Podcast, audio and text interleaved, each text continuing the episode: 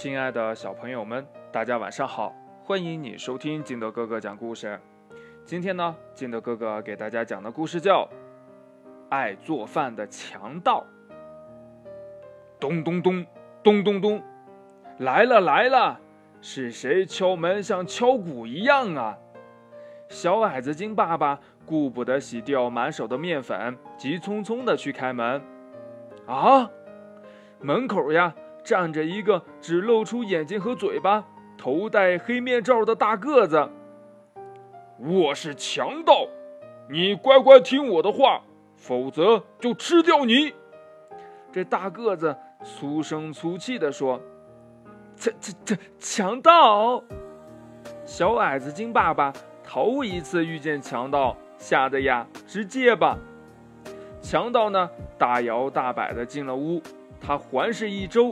指着角落的皮球说：“呀，这个我要了。”又指着沙发上的拨浪鼓说：“呀，那个那个我也要了，快帮我装起来！”抢劫玩具的强盗，小矮子精爸爸感到害怕又奇怪，他赶忙呀把玩具装进袋子。强盗拿起袋子，满意的说：“呀，那我就走了啊。”他大摇大摆走到门口的时候呀，忽然又转过身问呢：“嗯，这是什么味儿呀？”啊，呃，这这这，呃，这这个是烙饼的味儿。我刚刚在烙饼。你你你要是饿了，就就就一一一一起吃点儿吧。小矮子精爸爸呀，小心翼翼地说。强盗走进了厨房，拿起了烙饼，嗷的咬了一大口，说呀。嗯啊，嗯，你你的饼呀，又厚又硬，不好吃。我我我我我是第一次烙饼。小矮子精爸爸声音颤抖，他真害怕强盗将他一口吃掉啊。这强盗呢，摸了摸盆子里的面团，说呀：“哎呀，你和的面太硬了，来，我重新做。”这哗啦啦，他打开水龙头。在面盆里呀，加了一些水，用力的搅拌，然后撸起袖子，把面团呀放在了案板上，揉啊揉啊揉啊揉啊。哎，好热啊！强盗说着呀，就把这面罩从脑袋上扯下来，丢到了一边，擦擦额头上的汗珠，继续揉面。啊，原来它是一只兔子。我记得，兔子是吃素不吃人呢。小矮子精爸爸松了一口气。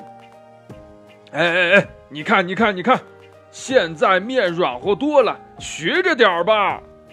这强盗兔子呀，把面团压扁擀圆，然后在上面呀撒上点葱花，撒上点盐巴，抹上了一层花生油，最后呀打开火。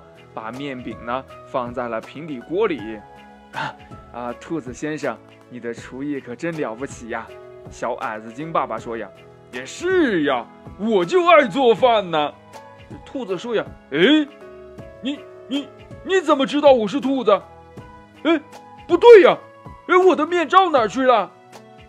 这兔子呀摸了摸两个长耳朵，才发现呢面罩不见了，啊！你刚刚和面的时候说太热，就摘掉了。小矮子精爸爸说：“这兔子呀，说了一声‘哦哦’，表情呀有点尴尬。”小矮子精爸爸忍不住问呢：“你为什么要抢劫玩具呢？”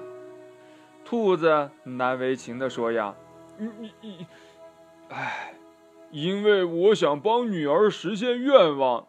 她看见矮子精小孩都有玩具。”很羡慕，也也想要玩具。小矮子精爸爸朝兔子皱起了眉。疼孩子，我理解，但是当强盗可就……爸爸，我回来啦！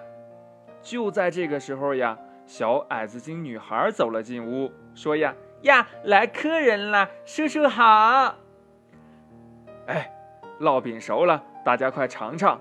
小矮子精爸爸连忙呀，端出了热腾腾的烙饼。他对女儿说：“呀，这是你兔子叔叔烙的呢。嗯，真香。嗯嗯嗯嗯。小矮子精女孩津津有味地吃起来。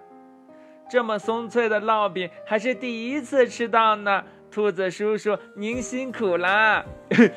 呃，不辛苦，不辛苦。呃，我就爱做饭。呃，多吃点，多吃点。这兔子说呀。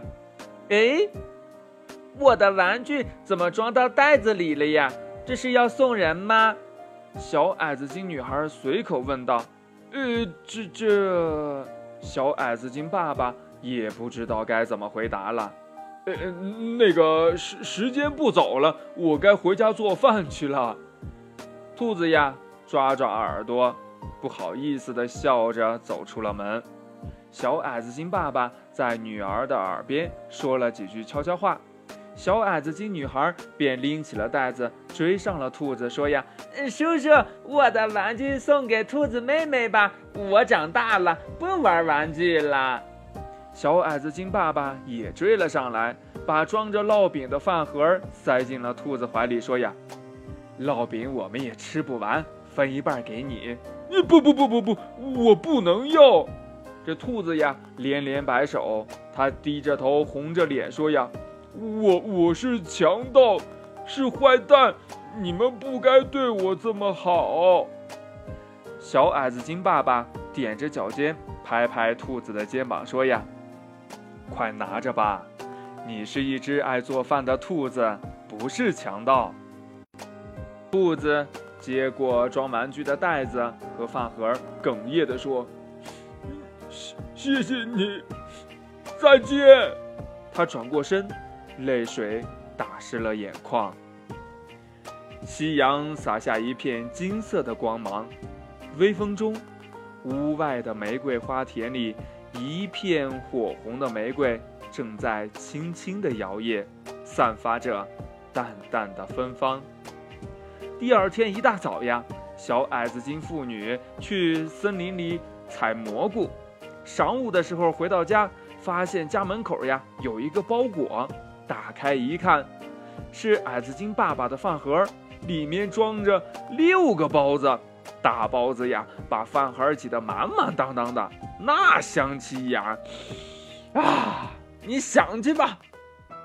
故事讲完了，亲爱的小朋友们，如果你是兔子，你的女儿想要玩玩具，那你会怎么给他玩具呢？你怎么样才能得到玩具呢？也是要抢吗？如果不抢的话。嗯，还能用什么办法可以得到玩具呢？快把你想到的跟你的爸爸妈妈还有你的好朋友相互交流一下吧。喜欢听金德哥哥讲故事的，欢迎你下载喜马拉雅，关注金德哥哥。同样呢，你也可以添加我的个人微信号码幺三三三零五七八五六八来关注我故事的更新。亲爱的小朋友们，今天的故事呀就到这里，祝你晚安，明天见，拜拜。